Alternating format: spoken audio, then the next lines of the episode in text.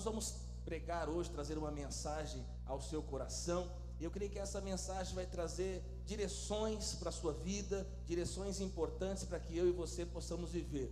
E o tema da nossa mensagem é: O que darei ao Senhor por todos os seus benefícios? O culto de hoje é um culto diferente, é um culto de gratidão. Eu creio que Deus ele fez e ele tem feito grandes coisas na sua vida.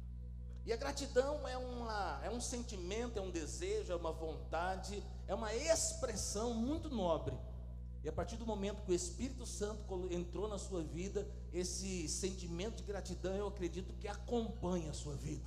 Principalmente quando nós falamos em relação às coisas que o Senhor fez na minha vida e na sua vida. O que nós éramos, da onde nós viemos, aonde nós estaríamos se o Senhor não tivesse entrado na nossa vida. Então nós temos muitos motivos para nos alegrar na presença de Deus. Nós vamos ler juntos Salmo 116, a partir do verso 1, e assim diz o Senhor: Amo o Senhor, porque Ele ouve a minha voz e as minhas súplicas, porque inclinou para mim os seus ouvidos, invocá-lo-ei enquanto eu viver. Que esse seja um desejo, que essa seja um voto meu e seu. Eu vou invocar o Senhor enquanto eu viver, porque Ele ouve as minhas orações. Aí no verso 3 diz assim: Laços de morte me cercaram. Opa! E angústias do inferno se apoderaram de mim. Caí em tribulação e tristeza. Aí verso 4. Então invoquei o nome do Senhor. Ó Senhor, livra-me a alma. Compassivo e justo é o Senhor, o nosso Deus é misericordioso. O Senhor vela pelo simples e acha-me prostrado, e ele me salvou, né? Verso que cortou. Verso 7: Volta minha alma ao teu sossego, pois o Senhor tem sido generoso para comigo. O Senhor tem sido generoso para com você? Pois livraste da morte a minha alma, das lágrimas os meus olhos da queda e os meus pés. Andarei na presença do Senhor na terra dos viventes. Verso 12: Que darei ao Senhor por todos os seus benefícios para comigo? Tomarei o cálice da salvação e invocarei o nome do Senhor. Diga glória a Deus. O Salmo 116 que nós acabamos de ler é um salmo muito precioso. E aqui o salmista ele expressa os seus sentimentos, e o salmo é maravilhoso. São mais, são mais de 150 salmos, e nos salmos nós encontramos muitos poemas, muitos sentimentos. Então o livro de Salmo é um livro muito rico, é um tesouro, é uma pérola maravilhosa. Quando nós lemos o livro de Salmos, nós nos encontramos. E esse salmo que nós acabamos de ler, alguns estudiosos, não sabemos ao certo quem foi o autor, mas alguns estudiosos dizem que foi o, o rei Ezequias que escreveu. E o Salmos ele é tão precioso que ele foi escrito mil anos antes de Cristo. Então é algo que fenomenal, 1500 anos antes de Cristo. E esse que nós acabamos de ler, ele foi escrito 500 anos antes de Cristo. Então existe uma distância de mil anos daquilo que foi escrito para o momento que nós acabamos de ler esse salmo. Então, aqui é expresso todos os sentimentos humanos. Então, aquele momento que você não sabe o que orar, o que você dizer diante do Senhor, você pode abrir o livro de Salmos, e eu tenho certeza que você vai encontrar algum salmo que vai expressar aquilo que está no seu coração. Aqui o rei Ezequias, ele é um rei notável, ele se transforma em um rei importante. E, e muitos reis estiveram ali no reino de Judá e, e, foram reis ali do povo de Deus, mas esse rei, o rei que nós acabamos de ler, o rei Ezequias, ele foi alguém notável, ele foi alguém importante, ele foi um dos melhores reis que o povo de Israel teve. Diga glória a Deus. Mas esse rei, mesmo sendo alguém importante, alguém notável, alguém bom diante do Senhor, ele passou por algumas dificuldades. Você passa por algumas dificuldades de vez em quando aí? E ele enfrenta alguns dramas na sua vida. Se não contaram para você, na vida cristã, nós enfrentamos alguns dramas também. E contando um pouquinho para você dos dramas que ele está passando quando ele escreve aqui esse salmo, o primeiro drama que ele passa é que ele havia ali sido cercado pelo, pelo exército militar assírio e 185 mil soldados cercam ele. E aí no verso 2 Reis 19, 35, que prova isso que eu estou dizendo para você, diz assim: Então naquela mesma noite saiu o anjo do Senhor e feriu no arraial dos assírios 185 mil. E quando se levantaram os restantes pela manhã, eis que todos estavam cadáveres, todos estavam mortos. Então o rei Ezequias, ele passa por um momento muito difícil, onde ele vê um grande exército, um grande exército assírio, com mais de 185 mil homens se levantando contra ele. Mas o Senhor estava do lado dele.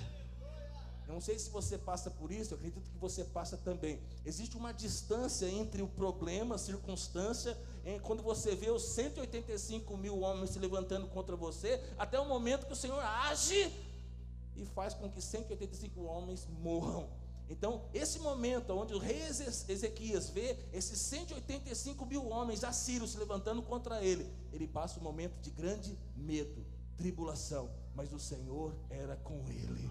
E eu vou dizer para você: o Senhor também é com você. Outro drama que o rei Ezequias passa, ele adquire uma doença terminal. E ele tinha ali cerca de 39 anos de idade quando ele fica doente. Salmo 116, 3 diz assim: Laços de morte me cercaram. Você já sentiu alguma vez? Já foi abraçado alguma vez por laços de morte? Pergunta para o irmão que está do seu lado: Você já sentiu o abraço da morte alguma vez? Laços de morte me cercaram, e angústias do inferno se apoderaram de mim. Caí em tribulação e tristeza. Segunda Reis 20, verso 1, explica isso que eu estou dizendo para você, diz assim: naqueles dias, Ezequias adoeceu de uma enfermidade mortal. Veio a ter com ele o profeta Isaías, filho de Amós, ele disse: Assim diz o Senhor: põe em ordem a sua casa, porque morrerás e não viverás. Ele recebe o profeta Isaías e a mensagem do profeta é o seguinte: põe em ordem a sua casa, porque você vai morrer. Eita Deus! Então pega essa profecia. E aí, continuando a ler, diz assim: Então virou Ezequias o rosto para a parede e fez o que? Orou ao Senhor. Irmão, se hoje viesse um profeta para você e dissesse: Põe tua, sua casa em ordem, porque você vai morrer. O que, que você faria? Eu não sei o que você faria, mas eu sei o que o rei Ezequias fez. Ele orou ao Senhor. Diz assim a oração dele: Lembra-te, Senhor, peço-te que, que andei diante de ti com fidelidade, com interesse de coração, e fiz o que era reto aos teus olhos, e chorou muitíssimo. Irmão, quando o homem chora, tem homem que é chorão, mas eu não conheço esses. A maioria dos homens não são, não são homens que fica chorando toda hora, não. Se o seu marido chora toda hora, tem alguma coisa errada. A não ser está tratando ele muito mal, você tem que parar de pegar pesado com ele. Trata ele melhor, mulher. Mas quando você, quando você vê o seu marido chorando, normalmente que a coisa é séria. Já viu seu marido chorando alguma vez? É porque a coisa está feia. Essa manhã teve um pastor que a mulher falou que ele não chora muito. Aí depois ele contou para nós aí, quando ele chora, ele chora escondido da mulher. Homem sábio, glória a Deus, é isso aí. Então, aqui o rei Ezequias se põe a chorar, chorou muitíssimo. Aí diz assim: Antes que Isaías tivesse saído da parte central da cidade, veio a ele a palavra do Senhor, presta atenção. Ele libera a palavra, põe em ordem a sua casa, que você vai morrer, cara. Aí ele sai, ele libera a palavra e sai. Mas o rei Ezequias, ele se põe a orar e chorar diante de Deus. Já ouvi gente dizer que Deus ele não se importa com as nossas lágrimas. Vou dizer para você, irmão, na palavra de Deus diz o seguinte: Deus se importa com as suas lágrimas? Sim. A palavra de Deus diz mais: Deus recolhe cada uma das suas lágrimas. Cada uma das suas lágrimas são colocadas em memória diante de Deus. Uma pregação eu disse isso repito. Eu nunca tive a ideia de recolher as lágrimas dos meus filhos, naquilo que eles pediram, quiseram, na luta que eles passaram. Mas o nosso Deus, o nosso Pai, Ele recolhe cada uma das nossas lágrimas em memória, as nossas lágrimas estão em memória a Ele. Eu vou dizer para você, e Ele responde a nossa oração. Talvez disseram para você que Deus não se importa com você, mas eu quero dizer para você: Deus se importa com você. Ele ouve a sua oração e ele recolhe as suas lágrimas. Agora, Isaías ele está saindo, antes dele sair da cidade, da parte central da cidade, veio a palavra do Senhor, dizendo: Volta e dize a Ezequias, príncipe do meu povo, assim diz o Senhor, o Deus de Davi teu pai, ouvi a tua oração e vi as tuas lágrimas, eis que eu te curei, que te curarei, ao terceiro dia subirás à casa do Senhor. Ele é instantaneamente curado três dias depois, mas ele recebe a palavra, irmão. Ele acabou de receber a palavra de profecia de morte. O, o rei Isaías sai e o Senhor fala: volta lá, porque eu mudei o decreto, porque ele orou. Irmão, não sei se existe algum decreto em relação à sua vida. Eu não sei se o diabo decretou algo a seu respeito, ou até se Deus falou algo a seu respeito, ou se um profeta falou algo a seu respeito. Uma coisa eu sei: se você orar, chorar, invocar o seu Pai, Deus pode mudar toda a sua realidade. Aleluia, aleluia. Esse é o nosso Deus. Depois disso, só para curiosidade, o rei Ezequias viveu mais 15 anos, ia morrer, viveu mais 15 anos, mas infelizmente fez muita besteira, diga misericórdia. Ezequias orou fervorosamente pedindo ao Senhor misericórdia para não morrer e Deus atendeu a sua oração. Aqui nós vemos então três livramentos na vida de Ezequias. Primeiro livramento é um livramento espiritual. Salmo 116, 3 diz assim: Laços de morte me cercaram, e angústias do inferno se apoderaram de mim. Caí em tribulação e em tristeza. Aqui o rei Ezequias, ele está diante da morte, a morte eminente. E, obviamente, ele seria, segundo a palavra de Deus, diz para nós, laços de morte. Eu nunca vou dizer para você, vou ser sincero para você, eu nunca me senti em laços de morte. Não sei se você já se sentiu alguma vez. A chapa já esquentou para mim muitas vezes. Mas eu nunca me senti, sou sincero para dizer para você, nunca me senti em laços de morte. Mas o rei Ezequias, espero também nunca sentir, aleluia. Então, glória a Deus, Senhor, me livra aí, segura aí, aleluia.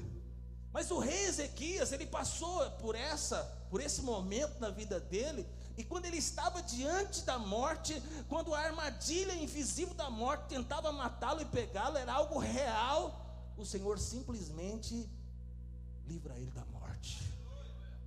Eu sei que eu estou dizendo aqui, talvez eu nunca percebi o agir de Deus em relação a isso, mas provavelmente muitas coisas já aconteceram que eu nem tenho ideia e Deus me livrou de laços de morte. Algumas pessoas já tiveram experiências físicas. Você foi parar numa, no UTI, que você ficou entubado, ou que você sofreu um acidente, algo aconteceu na sua vida que era para você ter morrido, mas você não morreu. E aí você tem um testemunho, porque você viveu algo físico. Mas presta atenção, talvez como eu, você não tenha algo físico a dizer, mas eu quero garantir para você, no reino espiritual, certamente o Senhor já te livrou muitas das vezes do laço da morte. O diabo por muitas vezes tentou, porque ele veio para roubar, matar e destruir. Por muitas vezes o diabo tinha planos ao seu respeito para destruir a sua vida, para te matar, para te arrancar, para ceifar a sua vida, mas o Deus Todo-Poderoso te livrou. Talvez você não saiba, mas eu vou te contar. Anjos do Senhor te guardam. Eles estão ao seu redor. O diabo não pode tocar na sua vida, o diabo não pode tocar na sua família. Diga glória a Deus. Segundo livramento, é um livramento emocional. Diz assim no verso 8: Pois livraste da morte a minha alma, das lágrimas os meus olhos, da queda os meus pés. O segundo livramento é o livramento emocional. E aqui é o grande mal desse século. É o grande mal dessa geração. A questão da das emoções, do sentimento, da vontade, da alma. Nós vivemos num mundo muito agitado e muitas pessoas sofrem na alma doenças da alma, ansiedade, depressão, solidão, medo e muitas coisas. Em algum momento, possivelmente, se você fosse num psicólogo, num psiquiatra, em algum momento da sua vida talvez você seria laudado em algo. Mas eu vou dizer para você, Deus tem te livrado também a sua alma da morte. Deus tem te livrado da ansiedade. Se você está passando exatamente nesse momento para um momento de depressão, de ansiedade, de medo, eu quero dizer para você, põe a orar diante de Deus, porque o seu Deus, o meu Deus que é poderoso, ele vai te livrar, ele vai te curar, ele é poderoso. O diabo às vezes me coloca debaixo de pressões, coloca você debaixo de pressões para gerar ansiedade, para gerar medo. Mas o rei Ezequias passou por experiências assim também, mas Deus o livrou da ansiedade, do medo, da depressão e de tudo isso, da síndrome do pânico. E eu falo para Deus: obrigado, Senhor, porque o meu corpo físico tem sido um corpo saudável. O diabo veio para matar o meu corpo físico, mas o diabo não tem poder sobre ele, porque ele é templo do Espírito Santo, pertence ao Senhor. Mas eu posso dizer também nesta noite, Deus, obrigado, porque o Senhor tem cuidado das minhas emoções, o Senhor tem me dado saúde emocional. Irmão, se você tem saúde física e se você tem saúde emocional, eu quero dizer para você, você é uma pessoa muito próspera. Você é uma pessoa muito abençoada. Você pode dizer para a pessoa que está do lado, você é muito próspero, irmão. Você é muito abençoado. Porque você recebeu saúde física, você saiu, recebeu saúde emocional. Você então pode ter passado momentos na sua vida que laços de morte cercou, medo, ansiedade veio para tentar assolar a sua vida. Mas se hoje você está aqui nesse culto, é porque Deus tem te livrado de todos esses males. Diga glória a Deus. Aqui nós vemos que é como se o rei Ezequias dissesse o seguinte: o inferno mudou de endereço e veio morar dentro de mim tomou posse da minha alma, tomou posse do meu sentimento. Para onde eu vou, o inferno vai junto. Irmão, quem tem problema na alma, de ansiedade, de medo, depressão, todas essas coisas, o inferno muda de endereço mesmo. Mas Deus não te fez para viver dessa forma. Deus ele está aqui para te dar saúde física, mas Deus está aqui também para te dar saúde emocional. A paz que excede a todo entendimento habita dentro de você.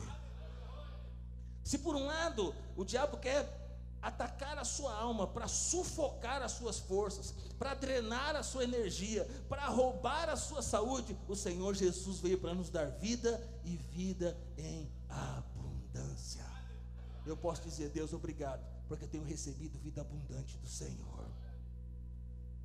Aqui o salmista está dizendo que a alegria foi embora, o seu rosto não tem mais um semblante de alegria a morte cercou a sua vida, a sua alma está assolada e aflita. No verso 6, 116, 6 diz assim: Eu achava-me prostrado e ele me salvou. Às vezes, irmão, eu e você caímos diante de circunstâncias, às vezes nós, a vida nos dá alguns tombos, às vezes nós nos prostramos diante de circunstâncias, às vezes nós erramos, às vezes nós falhamos. É como você não sei se você assiste luta de boxe, mas hoje em dia ninguém assiste boxe, né? É MMA mesmo. Então vamos falar do contexto de hoje. É como se estivesse num ringue de MMA e você tomasse uma pancada bem certeira e você fosse para lona. Em alguns momentos na vida, irmão, a vida faz isso com a gente. Nós tomamos uma pancada bem certeira e vamos para a lona e caímos. Estamos prostrados apagou, desligou, não dá, não tem reação, não tem o que fazer. Mas o salmista diz aqui: Mas quando eu estava na lona, quando não tinha o que fazer, Deus me levantou. Se você está aqui hoje, é porque se algum momento da sua vida você caiu, se algum momento o inimigo te levou para a lona, Deus te levantou. Todos achavam que você não ia levantar. Todos achavam que não tinha jeito para a sua vida. Todos achavam que você iria desistir, que você não ia conseguir, que você não ia prosseguir. Mas você se levantou. Deus te levantou. Deus te ergueu e você está aqui. O terceiro livramento que nós vemos na palavra de Deus é o livramento moral. Em terceiro lugar, nós vemos aqui, diz assim: da queda, os meus pés. Em terceiro lugar, nós vemos uma libertação moral. Às vezes eu e você erramos, falhamos, pecamos. Às vezes eu e você cedemos às tentações. E quando nós pecamos, quando nós falhamos, quando nós falamos o que não é para falar, quando nós fazemos o que não é para fazer, quando nós voltamos à prática de um pecado que não é mais para fazer, nós falhamos. É um pecado moral, que desagrada o coração de Deus, que faz que haja um abismo entre nós e o Senhor. Mas presta atenção: o Senhor Jesus morreu na cruz do Calvário, e através do sangue de Jesus, nós somos lavados e perdoados.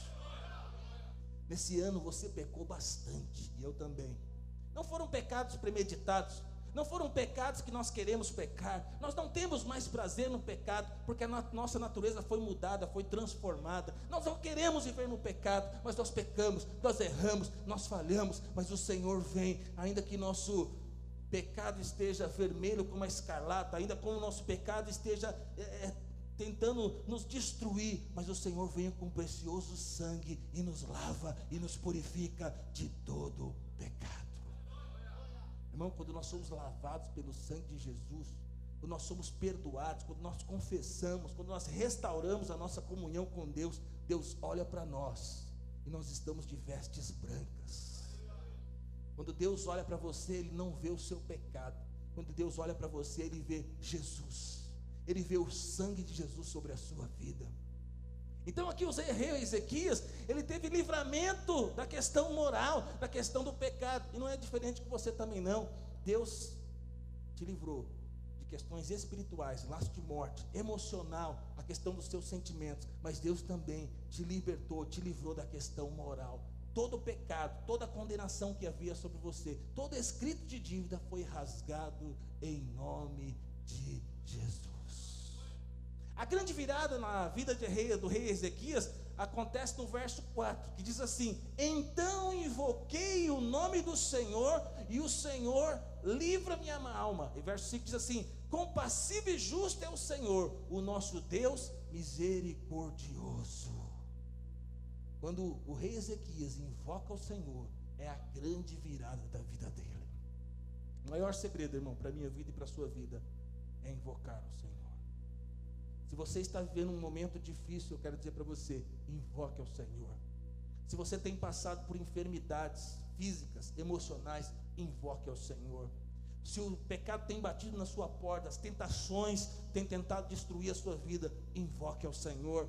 Se você tem passado por problemas no seu casamento, se você tem passado problema com os seus filhos, estão fora da igreja, não estão servindo ao Senhor, invoque ao Senhor se as portas estão fechadas e você não consegue ver perspectiva, invoque ao Senhor. Ainda que haja um decreto ao seu respeito, ainda que as circunstâncias digam o contrário, invoque ao Senhor. Chore na presença dEle, clame diante dEle, Ele vai ouvir a sua oração. Irmão, Ele já te ouviu tantas vezes. Presta atenção, eu sinto que Deus está fluindo nisso. Deus já te ouviu tantas vezes. Deus já fez tantas coisas em você e através de você. Essa noite está dizendo para você: invoque ao Senhor, clame a Ele, peça a Ele, Ele vai agir. Você vai ver algo poderoso acontecer na sua vida ainda esse ano. Ainda esse ano, nos próximos dias, nessa semana. Não importa o relógio do homem, não importa a questão da cronologia do mês, do ano. Deus é atemporal, é fora do tempo. Não importa se o ano está acabando, se ninguém vai empregar mais. Não, as nossas expectativas não estão na virada do ano, as nossas expectativas estão no Senhor. Deus pode fazer agora, now, agora, nesse exato momento. Deus ele pode fazer com que você se levante dessa cadeira totalmente curado hoje. Deus pode fazer com que você saia daquela porta totalmente transformado. Deus pode, pode fazer com que você chegue dentro da sua casa e toda a sua casa esteja transformada. Deus pode fazer com que a sua segunda-feira o seu telefone toque e a notícia que você tanto espera venha para você. Mas eu quero dizer para você: invoque ao Senhor, clame ao Senhor. O rei Ezequias ele assume alguns compromissos diante de Deus que eu quero que você assume também. E o primeiro compromisso que ele assume é o compromisso de invocar o nome do Senhor. Assuma hoje um compromisso de invocar o nome do Senhor. ele invocou. Verso 6 diz, 4 diz assim: Então invoquei o nome do Senhor, ó Senhor, livra minha alma. Verso 13 diz assim: Tomarei o cálice da salvação e invocarei o nome. Irmão, quantos aceitaram o Senhor Jesus como Senhor e Salvador da sua vida? Então você já experimentou desse cálice da salvação. Só que presta atenção. Nós somos rápidos em tomar posse da salvação na questão do nosso espírito. Tomar, ah, então você tem a certeza da vida eterna? Você tem certeza da vida eterna? Eu não consigo enxergar a vida eterna em você. Mas você tem uma experiência. Você não sabe que, como você sabe, mas você sabe que você tem. É uma convicção que vem de dentro. O Espírito Santo habita dentro de você. Então é uma questão de fé. Tem uma experiência? Tem, mas é uma questão de uma fé, é uma questão de uma promessa, é uma questão de uma realidade entre você e Deus. Mas aqui o salmista, quando fala de tomar o cálice da salvação, irmão, quando você foi salvo, você não foi salvo só que você ia para o inferno, agora você vai para o céu. Junto com o kit da salvação tem muita bênção aí. Tem cura, tem provisão, tem prosperidade, tem salvação de toda a sua casa. A sua vida inteira foi mudada e transformada. A partir de agora, irmão, você ora e Deus ouve a sua oração. Você clama, e quando você ora em nome do Senhor Jesus, eu não sei como é que vai acontecer, mas vai acontecer. Eu não sei quem Deus vai usar, se é o diabo, se é a sua sogra, se é o seu inimigo, se é o seu chefe, se está no Brasil ou está fora do Brasil, mas quando você ora, Deus responde a sua oração. Presta atenção, a pessoa que menos você espera vai vir trazer nas suas mãos aquilo que você precisa. Sabe por quê? Porque quando você ora e você invoca, Deus ele move céus e terra. Eu não sei você, mas Deus normalmente me surpreende. Vem a hora que eu menos espero. Vem da pessoa que eu menos espero. Às vezes a minha expectativa é em relação aqui, a esse lado, a essa pessoa. Mas aí Deus usa de outra forma outra pessoa e vou dizer para você: sempre que Deus faz, é muito além daquilo que nós podemos pensar ou imaginar.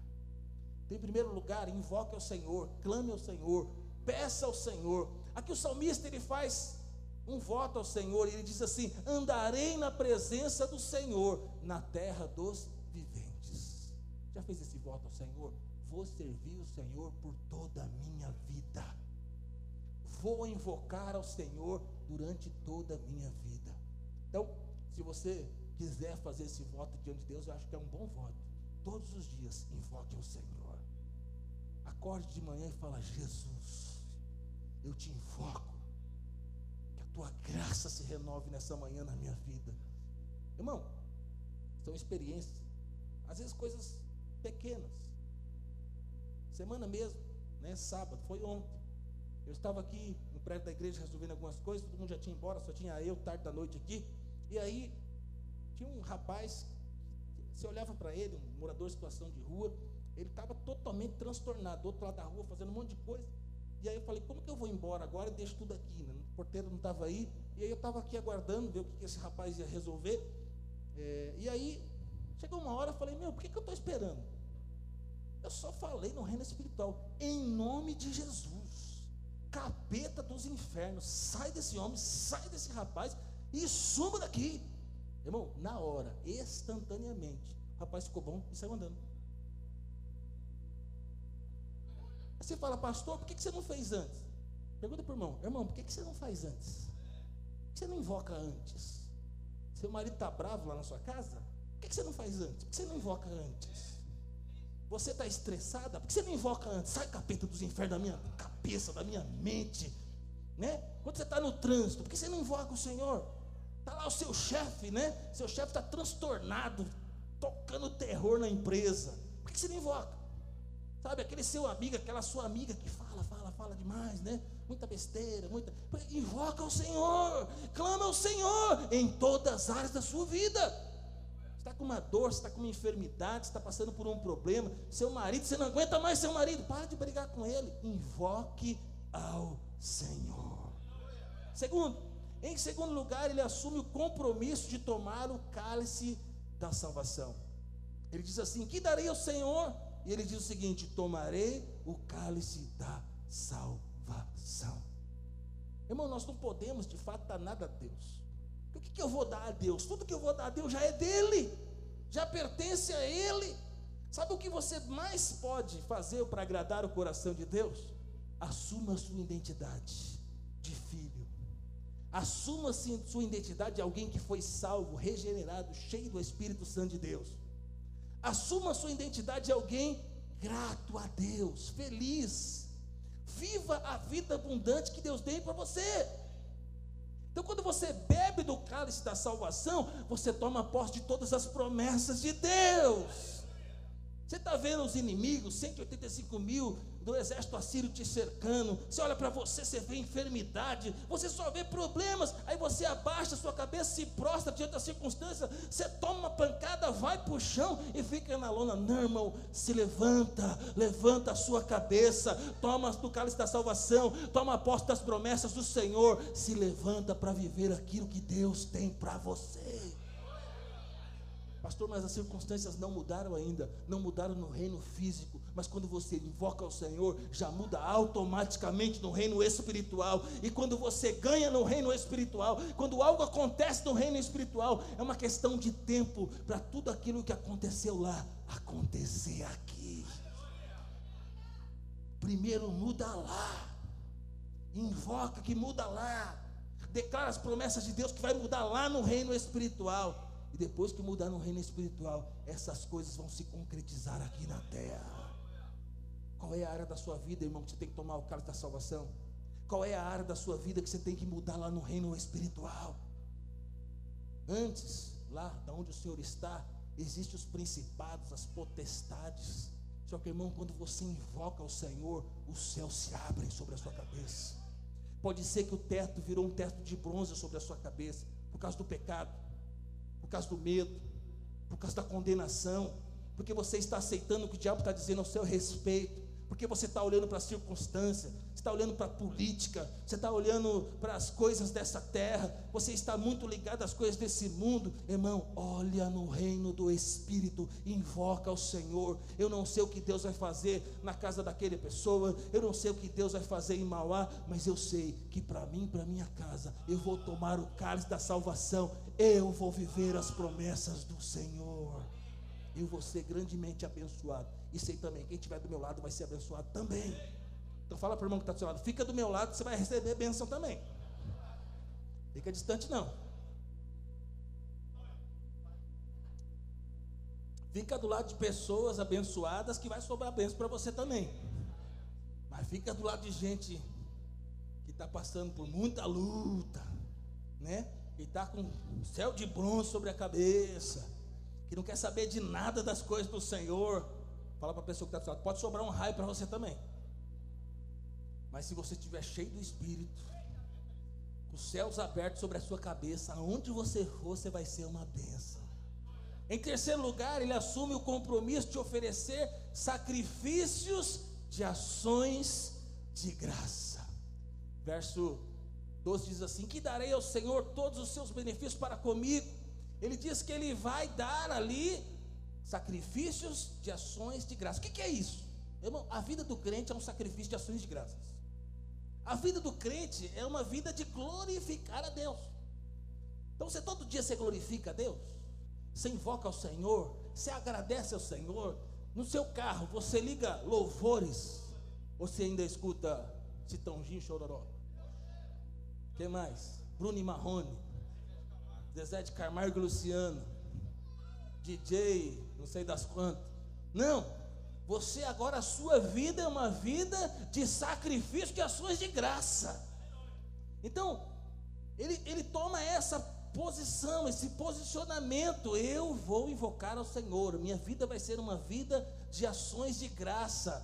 Deus ele vai ver que em todo momento eu vou adorar, eu vou invocar, eu vou buscar, eu vou glorificar. Toda a glória seja dada a Ele.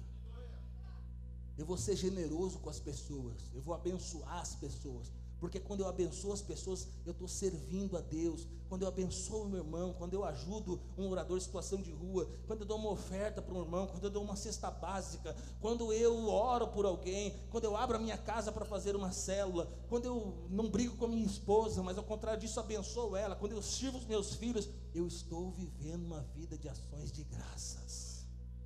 Quando olho para algo, para a comida na minha mesa e falo, Deus, obrigado. Não foi a minha força, não foi a minha sabedoria, é a graça do Senhor se manifestando na mesa da minha casa. Obrigado por essa comida, obrigado pelos meus pais, obrigado pela minha irmã, obrigado pelo cachorrinho também, Senhor. Tudo é dádiva de Deus. Tudo é uma questão de ação de graças. E hoje no culto de gratidão nós vamos ter a oportunidade de dar uma oferta especial de ação de graças. Então, é, é que você também possa expressar gratidão. Porque expressar gratidão é uma questão de um coração nobre. Você, homem, quando faz aniversário, você não gosta de ganhar um presente? Ou muitos presentes? As mulheres, quando faz aniversário, não gostam de ganhar presentes? Imagine que seu marido chegue para você e fale para você, mulher, eu amo demais você. Você é importante demais. Faça uma declaração linda para você. E fala, mas você é tão importante que eu não achei um presente para comprar a sua altura. Você vai falar, cafajeste. Para de conversa. Cadê o presente? É ou não é? Então, dentro da sua realidade financeira, né, você espera algo do seu marido. Espera ou não espera, mulheres? Sim ou não, mulheres? Se é não, balança a cabeça que não, deixa ele ver. Você espera. Assim também, homem, você também espera algo da sua esposa. Amém? Então, assim os filhos esperam também. Às vezes, nossos filhos dão cada presente para nós. Quem tem filho pequeno sabe o que eu estou dizendo, né? às vezes é uma cartinha, às vezes ele pede, pai, me dá 100 reais, próximo dia dos pais. E aí a gente dá o dinheiro lá, 100 reais, 50 reais, 150 reais, dá lá para o seu filho. Aí depois ele, de uma semana, ele aparece com um presente te dá. Pai, comprei um presente para você. Quem pagou? Eu, eu mesmo paguei o presente que ele deu para mim. E vem normalmente recheado com uma cartinha ou com alguma coisa. E aí nós nos alegramos. Por quê? Porque ainda que pagamos, mas é uma ação que nossos filhos têm para conosco. Irmão, é mais ou menos assim a gente com Deus. Tudo que nós damos para Deus, na verdade, foi Ele que nos deu primeiro. Então, tudo que nós vamos ofertar, dar, agradecer, na verdade, tudo foi Ele que nos deu primeiro. Quarto, em quarto lugar, ele assume o compromisso de cumprir os seus votos para com Deus. No Salmo 18 diz assim: Cumprirei os meus votos ao Senhor, na presença de todo o seu povo, nos atos da casa do Senhor, no meio de ti, ó Jerusalém. Aleluia. Eu imagino que o rei Ezequias, diante de tantas circunstâncias difíceis, ele fez votos diante de Deus, por isso ele está declarando no verso 18: vai cumprir. Quando a chapa esquentou, ele falou: Deus, se o Senhor me livrar dessas circunstâncias, e ele fez votos diante de Deus. E eu já fiz votos. Eu acredito que você já fez votos. Amém? Você já fez também? Homem de Deus, mulher de Deus são pessoas de votos. Tem uma aliança e você casou, você fez votos com a sua esposa. Você tem que manter os seus votos. Na saúde ou na doença. Na abundância, é com essa mulher que não vai ficar até o resto da vida, com esse homem. Você fez votos para com o seu esposo. Eu acredito que você já fez votos com seus filhos também, sim ou não? Eu acredito que você já fez votos para Deus. Então, homens de Deus, mulheres de Deus, são pessoas de votos. E aqui ele está dizendo o seguinte: eu vou cumprir os meus votos. E eu e você também, irmãos. Se temos votos diante de Deus, nós vamos cumprir. Em muitos momentos da nossa vida, é momentos de renovar os nossos votos diante de Deus. Eu, antes de ter voto com a minha esposa, está lá no kit trabalhando lá. Antes de eu ter votos com ela, os meus votos estão diante de Deus. Antes de honrar a ela, eu quero honrar a Deus. Como pai, eu tenho votos diante de Deus em relação aos meus filhos, e eu vou cumprir esses votos diante de Deus. Como pastor dessa igreja, como membro dessa igreja, eu tenho votos, e eu vou cumprir esses votos diante de Deus. Eu quero que os meus filhos olhem para mim e eles enxerguem alguém que tem votos diante de Deus e alguém que cumpre os seus votos. Eu estou ensinando eles como honrar ao Senhor, servir ao Senhor. Então toda vez, presta atenção, que eu dizimo, eu permito que minha casa veja eu dizimar. Eu vou além, irmão. Meus filhos, meu filho, Davi, por enquanto é ele. De vez em quando eu falo, pega o celular do pai, pega o aplicativo, pega as contas e paga em todas as contas. Começa pelo dízimo. E ele paga as minhas contas. Ele já sabe na agenda qual é a página, aonde ele vai pegar o que ele tem que pagar, que dia que eu recebo e ele tem que fazer. Por quê? Porque ele tem que saber que eu sou um homem que paga minhas contas em dia. Que primeiro tira o dízimo. Eu estou ensinando ele como é que eu sou. Se eu ando com ele, eu vou em algum lugar, irmão, eu viver isso. Meu pai nem sendo cristão, evangélico, católico, mas eu nunca vi alguém cobrar o meu pai de uma dívida. Eu nunca vi meu pai brigar com a minha mãe. Eu nunca vi meu pai e minha mãe dizer que ia embora de casa. Nunca vi. Falo para você diante de Deus. Foi esse lar, esse, essa, essa família, desse lugar que eu vim. E eu quero que os meus filhos olhem para mim também e vejam um homem que tem votos diante de Deus. Eu quero que Deus olhe para mim e veja um homem que tem votos diante de Deus. Eu quero que minha esposa olhe para mim e saiba, ele tem uma aliança comigo, independente das circunstâncias. A chapa já esquentou na sua casa, irmão? Sim ou não? Mas você tem votos diante de Deus. A chapa já esquentou na minha casa também, mas eu tenho votos diante de Deus. Na igreja, a chapa esquentou para você, com o seu pastor, na equipe que você faz parte. Já esquentou ou não? Mas você tem votos diante de Deus. Casamento bom é casamento que passou por lutas, tribulações, mas os votos foram colocados diante de Deus e tem maior peso. Membro de igreja bom é membro de igreja que já passou por lutas, dificuldades, mas os votos estão acima disso. Irmão, você faz parte dessa casa, você faz parte dessa família. Deus te deu uma família maravilhosa, uma vida maravilhosa. Ele te salvou e eu e você vamos servir ao Senhor todos os dias das nossas vidas. Diga glória a Deus. Quinto e último, ele assume o compromisso de amar a Deus. No verso 1 ele diz: Amo o Senhor, porque Ele ouve a minha voz e as minhas súplicas.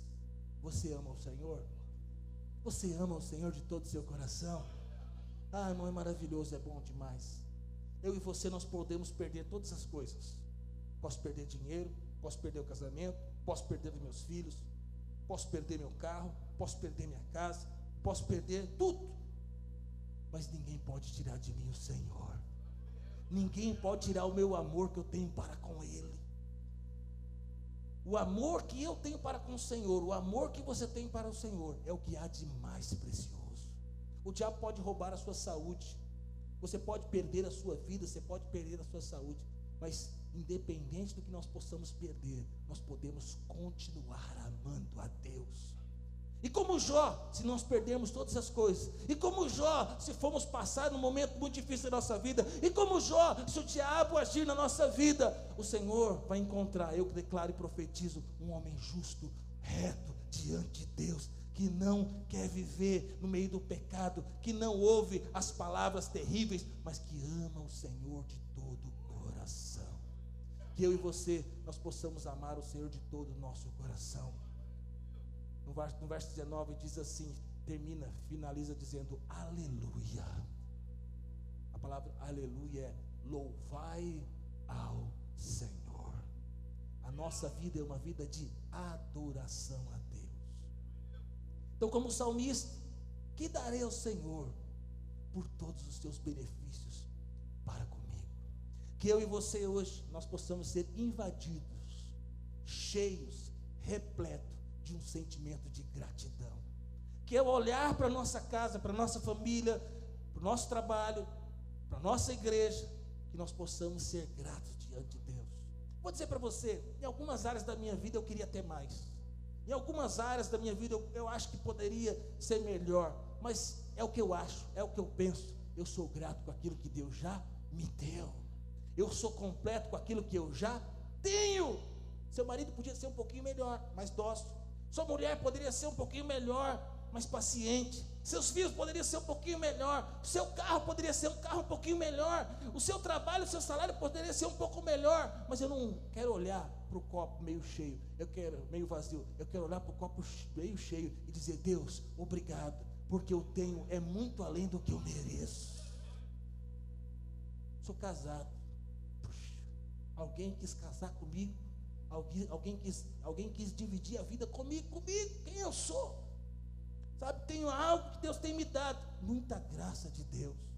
Por muitos momentos, irmão, o diabo que veio para roubar, matar e destruir, quis destruir a sua vida, mas o Senhor tem cuidado de você. Se você está aqui e algo tem chateado sua vida, algo que você espera muito ainda não aconteceu, enche o seu coração de gratidão, invoque ao Senhor, e eu creio, você vai ver o milagre de Deus acontecendo na sua vida. Por muitas vezes, Deus já fez grandes coisas na sua vida, e se você invocar o Senhor, Deus vai continuar fazendo. Quero convidar você a se colocar de pé agora. Aleluia. O Senhor ele é bom, o Senhor é maravilhoso. Você tem muitos motivos para agradecer a Deus. Você tem muitos motivos para dizer, Deus, obrigado pela sua bondade para com a minha vida.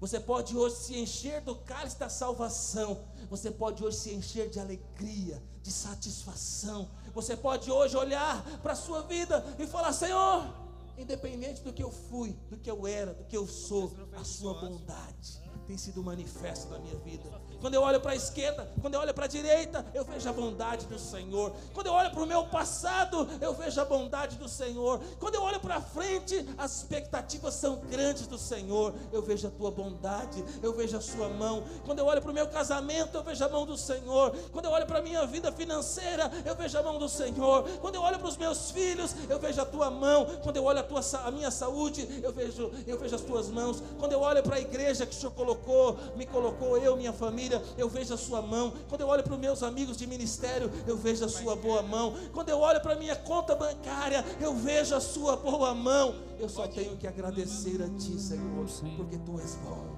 Tu és maravilhoso.